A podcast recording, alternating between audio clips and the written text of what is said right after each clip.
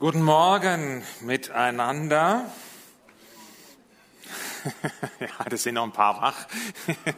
Die ist gut. Ja, es kommt nicht so oft vor, aber manchmal passiert es. Und du triffst jemanden, den du schon lange kennst. Und dann denkst du, ja, sieh mal an. Was ist denn da los? So habe ich den oder die ja noch nie gesehen. Neues Outfit, cooler Look, andere Frisur, sogar der Laufstil ist so leicht und beschwingt und die Ausstrahlung, man braucht schon fast eine Sonnenbrille. Aber hallo. Ja, du weißt, was ich meine? Und dafür kann es ja verschiedene Gründe geben. Klar, aber ein typischer Grund lautet frisch verliebt wirkt manchmal Wunder. Plötzlich werden Bücher gelesen, plötzlich steht eine Orchidee in der Wohnung, wo es vorher keine Blumen gab. Die Liebe macht's möglich. Und man kann sogar, und das ist ja das Faszinierende, man kann einfach so zu zweit da sitzen, nichts sagen und die Gegenwart des anderen genießen. Das reicht, um glücklich zu sein. Ist irgendwie cool kann man das auch auf die Beziehung zu Jesus übertragen. Klar, das ist eine andere Art von Liebe und trotzdem sprechen wir ja von einer Beziehung zu Jesus, vom Leben mit ihm. Und vielen geht das ja so, wenn sie Christ werden, wenn so Jesus in ihr Leben kommt, der Heilige Geist da ist, Jesus in mir lebt, wie das Paulus ausdrückt. Ja, sieh mal an, was ist das denn, kann man da sagen? Da verändert sich was, da wird das Leben auf den Kopf gestellt. Es gibt eine ganz neue Ausrichtung, da kommt so ein Schwung rein und alle merken das.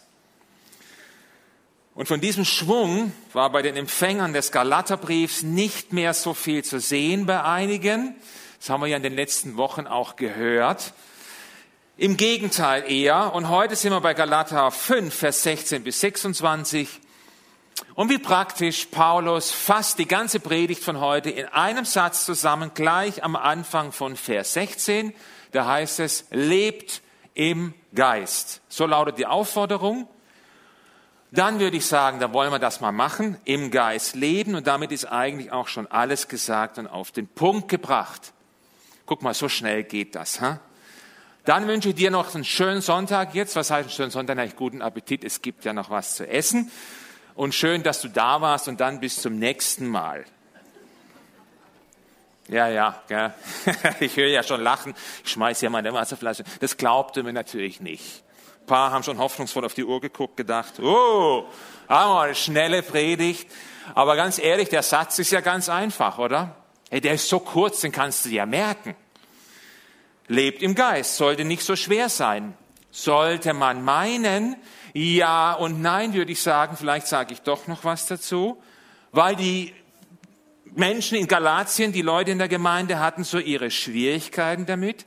Und die Aufforderung von Paulus kommt auch nicht von ungefähr. Er schreibt ihnen nämlich vorher, pass mal auf, liebe deinen Nächsten wie dich selbst, das ist es, worauf es ankommt. Wenn ihr dieses Gebot befolgt, erfüllt ihr das ganze Gesetz. Und dann kommt Vers 15 in Kapitel 5. Wenn ihr aber wie die wilden Tiere übereinander herfallt, dann passt nur auf, dass ihr euch dabei nicht gegenseitig fresst. Das klang nach Action. Ja, die mochten sich da in den Gemeinden, es flogen die Fetzen. Und dann präsentiert ihnen ja Paulus sozusagen die Lösung, wenn du so willst, Vers 16. In einer neueren Übersetzung, wo heißt es dann nicht, lebt im Geist, wird hier eingeblendet. Darum sage ich euch, lasst euer Leben von Gottes Geist bestimmen. Das wäre das Gleiche. Wenn er euch führt, werdet ihr allen selbstsüchtigen Wünschen widerstehen können. Selbstsüchtige Wünsche wird in den älteren Übersetzungen gern das Begehren des Fleisches genannt also so unsere menschliche Natur, also die besserwisserischen Ego-Wünsche, die meistens nicht dem entsprechen, was Gott will, was der menschlichen Natur auch so ziemlich wurscht ist, weil die ist sowieso mal überzeugt, dass sie es besser weiß wie alle anderen. Ich weiß doch, was für mich am besten ist und sonst niemand. Und jetzt muss man sich entscheiden, ja, wem vertraue ich denn jetzt mehr? Meiner menschlichen Natur oder vertraue ich Gott? Wenn jemand Jesus nachfolgt, ist das durchaus eine wichtige Frage, eine entscheidende Frage. Vertraue ich mir, vertraue ich ihm? Das ist die Sache. Und Paulus beschreibt das dann in diesem Kapitel als so ein Kampf, der so hin und her geht. Da ist die menschliche Natur, da ist der Geist Gottes und die kämpfen so, sind beide so am Zug, wollen beide etwas, aber nicht das Gleiche. Und dann kommt er zu dem Schluss, eigentlich gesamthaft schon in dem Brief, ich formuliere das jetzt mal mit meinen Worten. Leute, schreibt er ihnen da, wenn ihr meint, ihr wisst es besser und ihr müsst das jetzt aus eigener Kraft machen, ihr braucht Gottes Gnade gar nicht, ihr müsst gar nicht auf Gottes Geist hören, nein, ihr macht stattdessen das, was ihr wollt, okay, dann sage ich euch, was passiert und dann kommt ihr jetzt zu diesen Versen, eure menschliche Natur, die wird Regie führen, euer besserwisserisches Ego, das sich von niemand was sagen lässt, wird euer Leben, euer Handeln bestimmen. Und dann folgt Vers 19 bis 21. Und er zeigt ihnen so auf, was so die Früchte und Auswirkungen sind, unter anderem von einem Leben, das nur von eigensüchtigen, selbstsüchtigen Wünschen bestimmt wird. Und da kommt es zu einer Liste und die finden wir hier auf dieser linken Seite. 19 bis 21. Da heißt es folgendermaßen. Er sagt, dann kommt da Folgendes raus. Sexuelle Unmoral, Schamlosigkeit, Ausschweifung, Götzendienst okkulte Praktiken, Feindseligkeiten, Streit, Eifersucht, Wutausbrüche, Rechthaberei, Zerwürfnisse, Spaltungen, Neid, Trunkenheit, Fressgier und noch vieles andere. Ist schon nicht gerade so toll, wenn man das so liest. Und ich schätze mal, Paulus beschreibt so ein bisschen so, was er gesehen hat in der Gesellschaft, die Lebensweisen das muss jetzt nicht und muss man aufpassen, nicht unbedingt heißen, dass die Gemeinden, dass die Leute in den Gemeinden jetzt gerade so gelebt haben. Das nicht. Dazu sagte ja, die Liste ist gar nicht komplett. Deswegen schreibt er und noch vieles andere. Er weist sie darauf hin. Und deshalb, weil er das schreibt, müssen auch wir aufpassen, was machen wir jetzt, wenn wir das so lesen und zuordnen.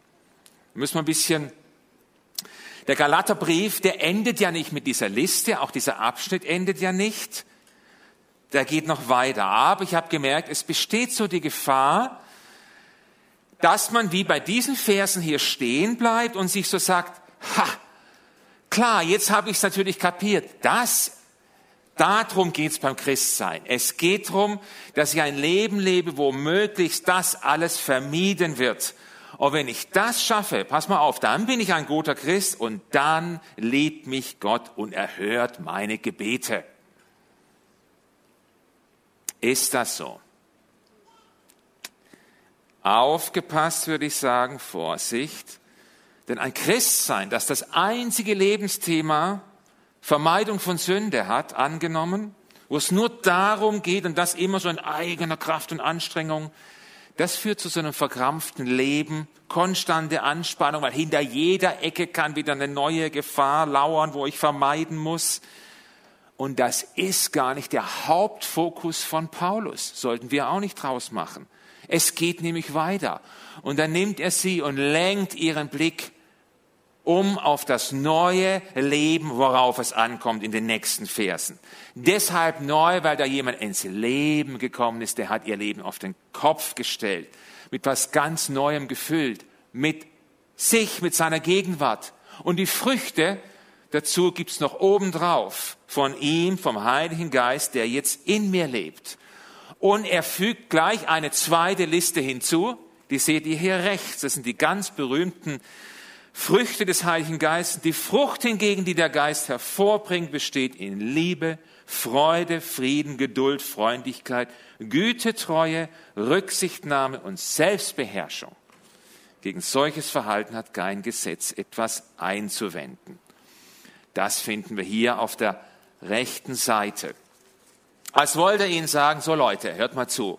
Es kann doch nicht sein, da gibt's doch jetzt was Neues, was Besseres ist es bei euch nicht angekommen. Ihr befindet euch jetzt hier auf der Seite. Hier findet das Leben statt. Das wurde euch geschenkt. Richtet darauf euren Fokus, eure Kraft, dass das sichtbar wird. Lebt im Geist. Es klingt doch gut, oder? Dieses lebt im Geist, da nickt man innerlich mit dem Kopf und manchmal weiß man doch nicht so genau, ja, was denn jetzt? Habe es auch jetzt oft genug erwähnt und ich würde sagen, wir gucken uns das mal an. Ist das was komisch, theologisch, frommes, irgendwas, dieses lebt im Geist? Ich möchte die Frage ein bisschen anders stellen. Um was geht's im Kern beim christlichen Glauben, wenn ich Jesus nachfolge? Was steckt im Kern? Ist es das Wichtigste, dass ich alle Heils- und Glaubenslehren kenne? Dass ich alle großen und kleinen Geschichte wichtigen Leute in der Bibel so richtig zuordnen kann und weiß, wo was steht? Oder ist es nicht vielmehr so, dass es vor allem und zuerst mal darum geht, um eine Person, dass es darum geht, diese Person kennenzulernen, nämlich Jesus, zu dem ich eine Beziehung aufbaue auf der Herzensebene, ihm immer mehr vertraue, dass das Vertrauen wächst und ich ihn kennenlerne. Ist nicht das der entscheidende Punkt, bei dem es anfängt?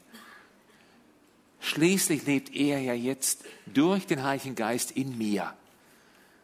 Galater 2, Vers 20, der große zentrale Vers im ganzen Brief. Ich lebe, schreibt Paulus, aber nicht mehr als ich, sondern Christus lebt in mir. Hier auf der rechten Seite ist ein großer Unterschied. Christus lebt in mir. Das stellt alles auf den Kopf. Es lohnt sich also, diese Person kennenzulernen. Nicht nur viel über sie zu wissen, sondern so unmittelbar nahe mit ihr zu sein, Zeit zu verbringen, an meiner Seite zu erleben im Alltag. Das ist das Leben. Jesus in mir, so oft in der Bibel, diese, der Geist Gottes, der anwesend ist. Das ist ja eine praktische, lebensnahe Realität. Das ist 24 Stunden durchgehend. Ich bin nicht mehr allein. Nie mehr. Und ich möchte das anhand von einem Bild von gleich praktisch darstellen. Ich habe geguckt, vor fünf Jahren, also der Steinzeit irgendwann, habe ich dieses Bild schon mal benutzt in einer Predigt. Ein paar werden das kennen, spielt keine Rolle. Wir bringen es trotzdem nochmal. Ich habe den Grundriss einer Wohnung mitgebracht. Und die sieht folgendermaßen aus. Einfach ein Beispiel. Das soll mein oder dein Leben darstellen, mit den verschiedenen Räumen. Alles, was uns so ausmacht und beschäftigt. Bei jedem sieht ja die Lebenswohnung so ein bisschen anders aus, ist klar. Und jetzt kommt der Tag, in dem ich Jesus mein Leben anvertraue. Meine Schuld wird mir vergeben. Ich lade Jesus ein, in mein Leben zu kommen. Von diesem Bild her gesprochen kannst du sagen, ich übergebe ihm die Wohnungsschlüssel meines Lebens. Und dann zieht er ein bei mir. Der Heilige Geist. Ist er da? Und es geht los das Leben im Geist. Und Jesus bringt ja alles mit, der Heilige Geist, was ich für dieses Leben brauche. Seine Anwesenheit macht den Unterschied und nicht ich.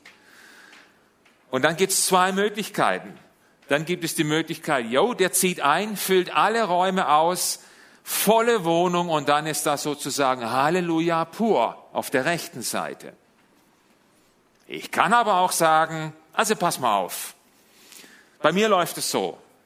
In meinem Wohnzimmer, in meinem Schlafzimmer, in meiner Küche, da bestimme ich.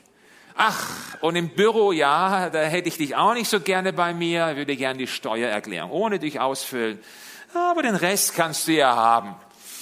Und dann ist nur eine Frage der Zeit, bis der Heilige Geist eben, wie rechts auf diesem Bild, ja, der ist noch da, aber dann lebt er halt in einer Abstellkammer, irgendwo im Keller, Lebendiges, erfülltes Christsein sieht so garantiert nicht aus. Was soll hier rauskommen? Da kann von Jesus nicht mehr viel die Rede sein. Warum? Weil du den Heiligen Geist gar nicht mehr hörst in dem kleinen Kämmerchen. Und er redet viel von Jesus. Er vertritt ihn. Die Alternative ist das hier auf der rechten Seite, dass es so aussieht. Überleg mal, was für ein Reichtum, was für einen Segen, und ich rede jetzt nicht von Geld, der Heilige Geist ins Leben mitbringt. Ich habe mal Namen mitgebracht, aus einem Lied rausgeschrieben. Einfach Namen für den Heiligen Geist in unserem Leben, die auch dann natürlich für Jesus stehen. All das, was da noch mit reinkommt. Wir sehen es hier rechts, ich lese sie mal vor. Die habe ich einfach so direkt übersetzt aus dem Englischen, aber die machen durchaus Sinn. Er ist der Friedensstifter, der Angstnehmer, der Seelenberuhiger, der Sturmstiller, Verlorenes Finder, Befreier, Wahrheitsliebhaber, Verstanderheller, Seufzer, Hörer, Handhalter, Tröster, Herzberührer, Wundenverbinder, Tränen, Trockner, Kraftgeber, Versorger, Herzenheiler, wohlwollender Vater. Und da gibt es noch viel mehr. Und wenn ich jetzt all das nehme, diese ganze Fülle hier, die auf der rechten Seite steht, die alles mit Jesus in mein Leben kommt, wenn ich das alles nehme, will ich das allen Ernstes mit dieser Seite hier links eintauschen oder will ich diese zwei Seiten vermischen? Nicht wirklich. Was machen wir aber mit diesen Punkten rechts? Da gibt es ja ganz viele in der Bibel, die aufgelistet werden. Wie geht man damit um? Das Gesetz halten, sagt Paulus, nein, ihr lebt aus Gnade. Was machen wir mit den zehn Geboten? Es ist nirgendwo davon die Rede, dass die zehn Gebote keine Rolle mehr spielen würden für einen Christen. Von wegen. Nein, das sind unsere Leitplanken für einen, ich sag's mal so, moralischen, gottgefälligen Lebensstil. Sie geben uns Orientierung und Ausrichtung und es ist absolut grundsätzlich wichtig, dass wir uns die vor Augen halten und daran orientieren in dem, was wir tun. Aber mein Handeln ist nicht hier verankert. Mein Handeln kommt von hier raus, ist hier auf der rechten Seite verankert.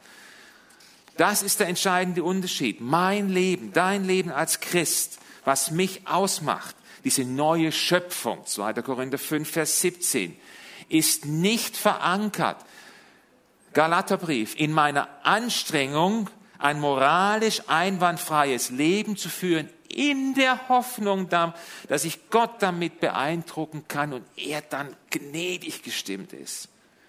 Eben nicht sondern mein Leben ist hier verankert, auf dieser rechten Seite.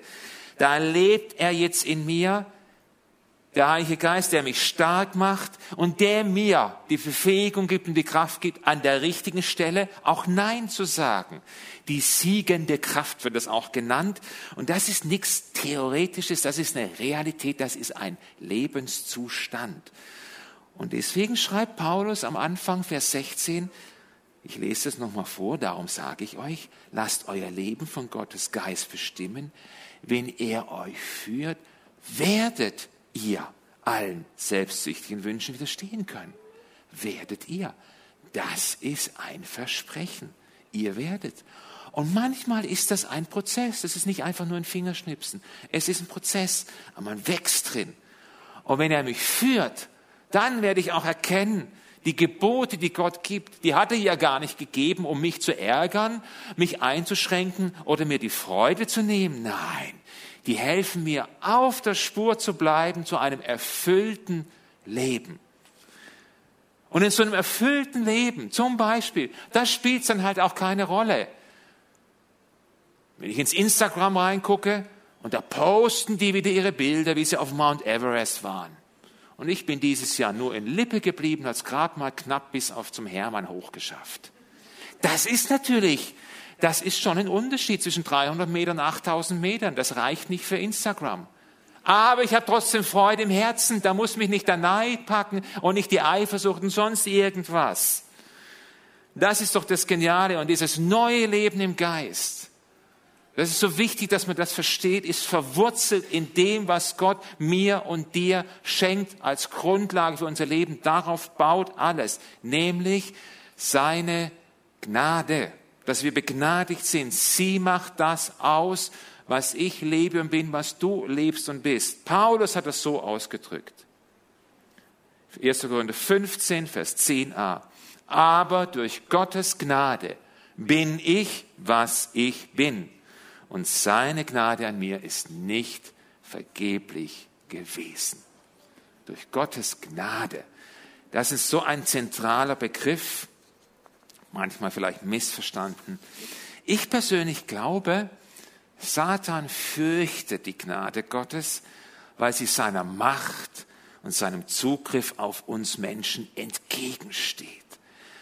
Weil die Gnade führt in die Freiheit von diesem neuen Leben Auf das alte Leben, da hatte er Zugriff. Aber Paulus schreibt dann in Vers 24, hey Leute, das alte Leben, da ist mit Jesus gestorben am Kreuz. Das ist vorbei. Adios und tschüss und auf Nimmerwiedersehen.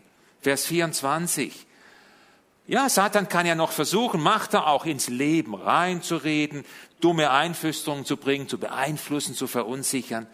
Aber er hat keinen Zugriff mehr auf dieses neue Leben. Es ist versiegelt. Mit dem Heiligen Geist heißt es in Epheser 1, Vers 13.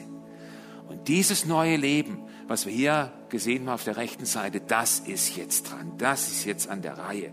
Vers 25 schreibt er da in Galater 5, das ist das Ende dieses Kapitels. Da wir also durch Gottes Geist ein neues Leben haben, wollen wir jetzt auch auf Schritt und Tritt uns von diesem Geist bestimmen lassen. Vielleicht fehlt dir, weiß es nicht, ein bisschen die Frische der ersten Liebe. So wie damals, als du Jesus kennengelernt hast, als man dir gesagt hat, sieh mal an, was ist das denn? So kenne ich dich ja gar nicht. Kann sein, das hast du damals gehört, weiß nicht, ob du das jetzt noch so hörst. Ich weiß nicht, wo du heute Morgen stehst, aber es kann sein, dass für ein paar von uns, für dich vielleicht dran ist, wieder neu Ja zu sagen zu diesem Leben im Geist. Das habe ich jetzt schon so oft gesagt. Und vielleicht wieder ganz neu Türen zu öffnen für Lebensräume in meiner Wohnung und zu sagen, okay, guck hier, all die Räume, komm, füll es aus mit deiner Gegenwart. Ich will dir da wieder Platz machen. Ja, ich will dich da drin haben, um jetzt mal bei diesem Bild zu bleiben. Und dann einfach mal mit Jesus sich hinsetzen, zu zweit so hinsetzen und die Gegenwart von ihm genießen. Ich nehme ganz bewusst dieses Bild, weil ich weiß, für manche kann man vorstellen, die denken, was redet der da mit Jesus, sich hinsetzen, Gegenwart genießen. Also ich glaube, das geht. Bestens. Du kannst dich im Wald auf eine Bank sitzen, musst auch gar nicht groß reden. Du sitzt da und du weißt, Jesus ist genauso jetzt da und ich kann mich an seiner Gegenwart erfreuen, in dem Wissen, er sitzt sozusagen bildlich gesprochen neben mir. Warum nicht? Das hat nämlich alles, was mit dieser ersten Liebe zu tun. Die Freude über die Gegenwart von Jesus in meinem Leben ist so entscheidend. Denn die Liebe zu Jesus und Leben im Geist, das sind zwei Geschwister. Wie zwei Geschwister, die gehören zusammen. Ohne Liebe zu Jesus, wie willst du ein erfülltes Leben im Geist leben? Wenn du dich an seiner Gegenwart nicht freust, wie soll es gehen? Und deshalb wünsche ich dir, wo immer du jetzt stehst heute Morgen, ich wünsche dir von Herzen, dass du wieder ganz neu diesen, dieses Feuer oder diesen Schwung der ersten Liebe zu Jesus erlebst, dass sie dich wieder erfasst, dich an der Gegenwart von ihm in deinem Leben so von ganzem Herzen freuen kannst und dann wird sich dieses Leben im Geist von selber ausbreiten und dich prägen in all deinen Entscheidungen und deinem Handeln. Bring doch das einfach in einem Gebet zu Jesus. Wenn du diesen Wunsch auf dem Herzen hast und sagst, oh, dann zünd dieses Feuer wieder an und schenk mir nochmal diesen Schwung von dieser ersten Liebe. Ich wünsche es dir von Herzen, dass du da wieder ganz neu erfrischt wirst in deinem Leben als Christ, im Leben im Geist. Amen.